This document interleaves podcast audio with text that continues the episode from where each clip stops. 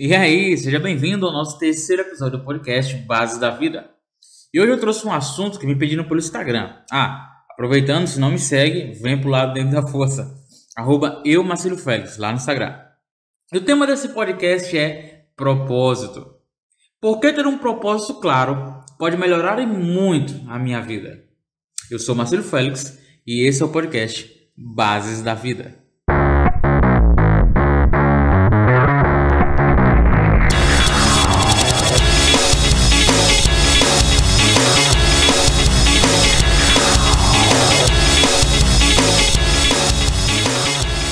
Pergunta de ouro então é: o que é propósito? Segundo o dicionário, propósito é, é a intenção de fazer algo, de cumprir algo, um projeto, um desígnio.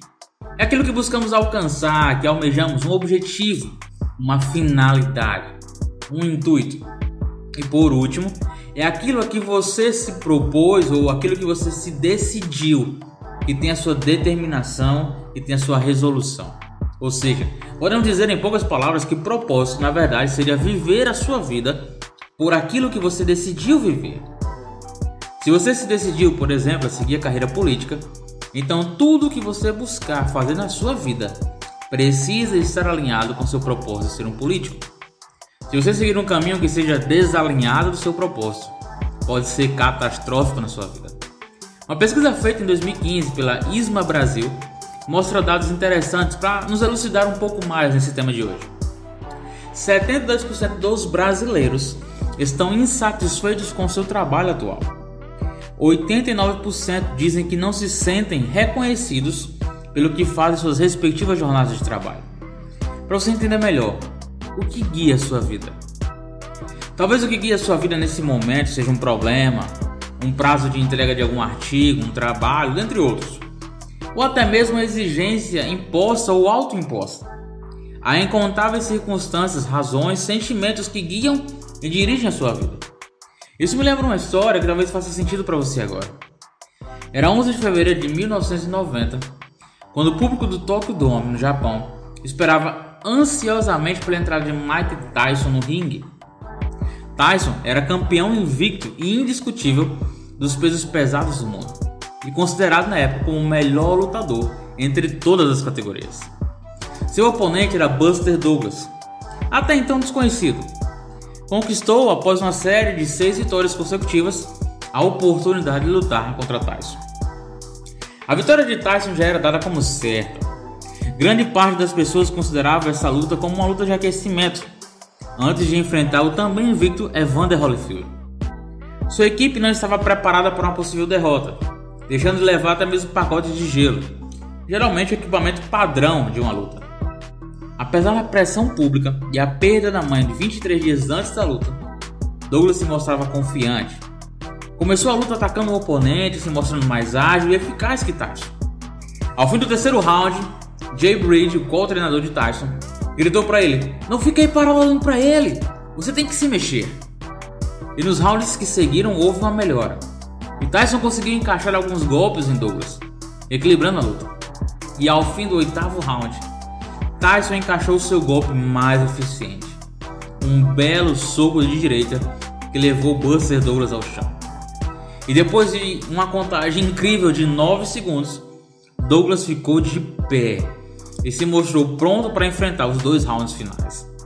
E o décimo round foi marcado pelo cansaço dos dois lutadores, porém, Douglas conseguiu acertar uma série de golpes que desestabilizaram Tyson. Um soco acertou em cheio Tyson e cambaleou. E antes que ele pudesse se recuperar, Buster Douglas acertou mais quatro socos na cabeça, derrubando Tyson pela primeira vez em sua carreira. Mike Tyson tentou se levantar, mas o árbitro encerrou a luta, e a qual se tornou uma das maiores surpresas da história do boxe.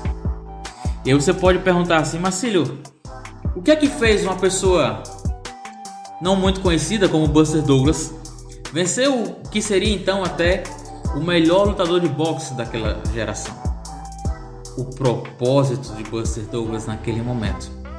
O que guiava sua vida naquele momento era uma só. O que muitas pessoas não sabem é que antes da mãe de Buster Douglas morrer, ela falava a torta direito para todas as pessoas. Ela dizia que o filho dela iria vencer Mike Tyson. E 23 dias antes daquela luta, a mãe de Buster Douglas faleceu. Então Douglas, quando estava lutando contra Mike Tyson, ele tinha duas situações. Primeira, ele se renderia à situação e deixaria talvez Tyson ganhar, sem insistir muito nessa possível vitória. Ou então ele faria o seu porquê. Por que eu estou aqui? Por que eu aceitei esse desafio?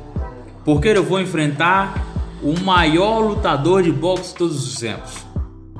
Então, o seu porquê, o seu propósito, ele rege sim a sua vida. Quais os problemas de não se ter um propósito claro, Marcílio? Primeiro, não conhecer a si mesmo. Sentir que está sempre insatisfeito com o que você faz, seja nos relacionamentos, trabalho, até mesmo no lazer. Você tenderá a dificultar o entendimento da sua própria vida. E claro, sem um propósito, você corre o risco de viver a sua vida sem se preocupar em construir algum futuro para si e para aqueles que estão ao seu redor. E além desses malefícios de não se ter um propósito de vida, consigo pensar em alguns benefícios de se ter um propósito de vida. Entre eles, pessoas que possuem um propósito claro tendem a viver mais. São resilientes, esperançosos, possuem uma visão otimista e expectativas positivas em relação ao futuro. Viver motivado por um propósito nos engaja ainda mais no cumprimento da nossa missão e aproxima nossas ações e valores do que realmente importa. Olha só, segunda coisa que você com um propósito claro vai ganhar na sua vida. Você desfrutará de algo chamado foco e clareza. Você será realizado na vida quando conseguir empregar o seu tempo e esforço nas coisas que são importantes para você. Terceiro ponto, você vai aumentar a sua paixão pela vida. Empregar o seu dia nas coisas que são mais importantes para você vai libertar a sua paixão. Você se torna parte de algo maior que você. Você terá uma sensação de certeza que é reconfortante que traz um sentimento de paz. E quinto e último benefício de se ter uma vida com propósito, você será mais divertido.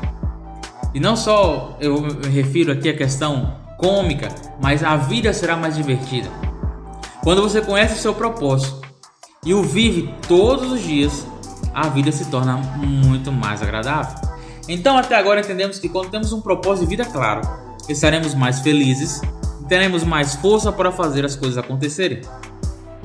Trabalhar de forma alinhada com um propósito é uma opção muito interessante para minimizar a insatisfação.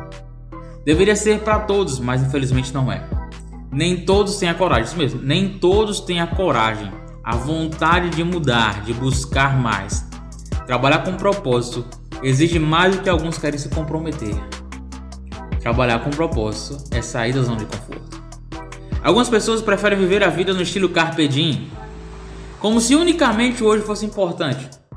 O problema de não saber viver o carpe diem corretamente é que a conta chega, ou seja, um dia você vai acordar e perceber que viveu todos os seus dias mas em contrapartida você não soube viver a sua vida. O Carpe Diem é uma filosofia de saber aproveitar as oportunidades todos os dias, pois um dia será seu último dia. E ao mesmo tempo, você precisa alinhar as oportunidades que aceita com seu propósito. Caso contrário, você irá aproveitar várias pequenas oportunidades que não irão te levar a lugar algum. Agora, se você busca ter uma vida com mais significado, ser mais reconhecido e trabalhar com propósito, eu vou compartilhar algumas definições para que você passe a se conscientizar e compreender melhor. Eis aqui algumas dicas para que você encontre o seu propósito.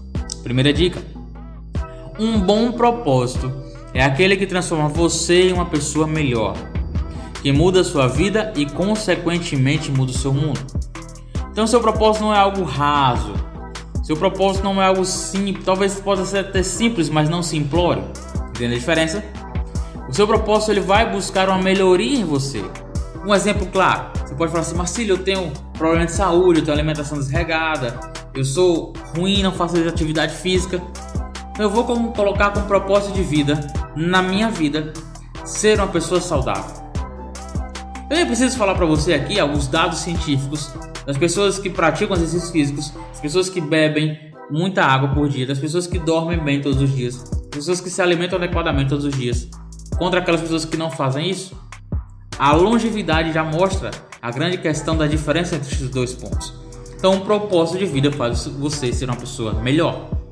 Um propósito também é aquele que faz você sorrir, que te permite estar alinhado com a sua missão, com seus valores, com suas habilidades, competências e valores todos os dias. Como assim, Marcelo? O seu propósito de vida é algo que te faz bem. Seu propósito de vida não é destruir o mundo. Seu propósito de vida não é fazer mal a um vizinho, não é fazer mal a um ex-relacionamento. Não. Isso é coisa de doido. Estou falando para você que aqui o propósito vai fazer você se sentir bem, vai estar alinhado com seus valores, com seus princípios, com a sua missão de vida, com suas habilidades. Tudo estará alinhado com seu propósito. Essa seria a melhor definição de propósito. E terceiro ponto é que um bom propósito faz você se colocar no papel de líder da sua própria história e não de vítima. Então, se você vê hoje, se você se vê na sua vida como uma vítima da sociedade, de Deus, da igreja, do universo, do cosmo, do que você quer que acredite, se você se vê como uma vítima, você é uma pessoa sem propósito. Porque uma pessoa que tem um propósito claro na sua vida, ela não se vê como vítima, mas se vê como um líder, como um protagonista. Ela vai entender que ela pode e deve melhorar a sua vida, sempre alinhado com o seu propósito. Claro que você não vai encontrar o seu propósito com um esforço de 5 minutos. Não. Você precisa realmente parar um tempo, meditar sobre isso, sobre quem é você e sobre como você quer viver os seus dias. Quando estiver velhinho e começar a lembrar de como viveu sua vida, quais serão seus maiores pensamentos? Quais serão seus arrependimentos pelo que fez ou será terá arrependimentos pelo que não fez? Ou gratificação por ter vivido sua vida de forma satisfatória e tendo seguido seu propósito e alcançado ele. Essa escolha é unicamente sua e de mais ninguém. Quando descobriu seu propósito, me conta. Eu quero ouvir de você se eu pude te ajudar em algo. Eu sou Marcílio Félix, espero te encontrar em nosso próximo episódio.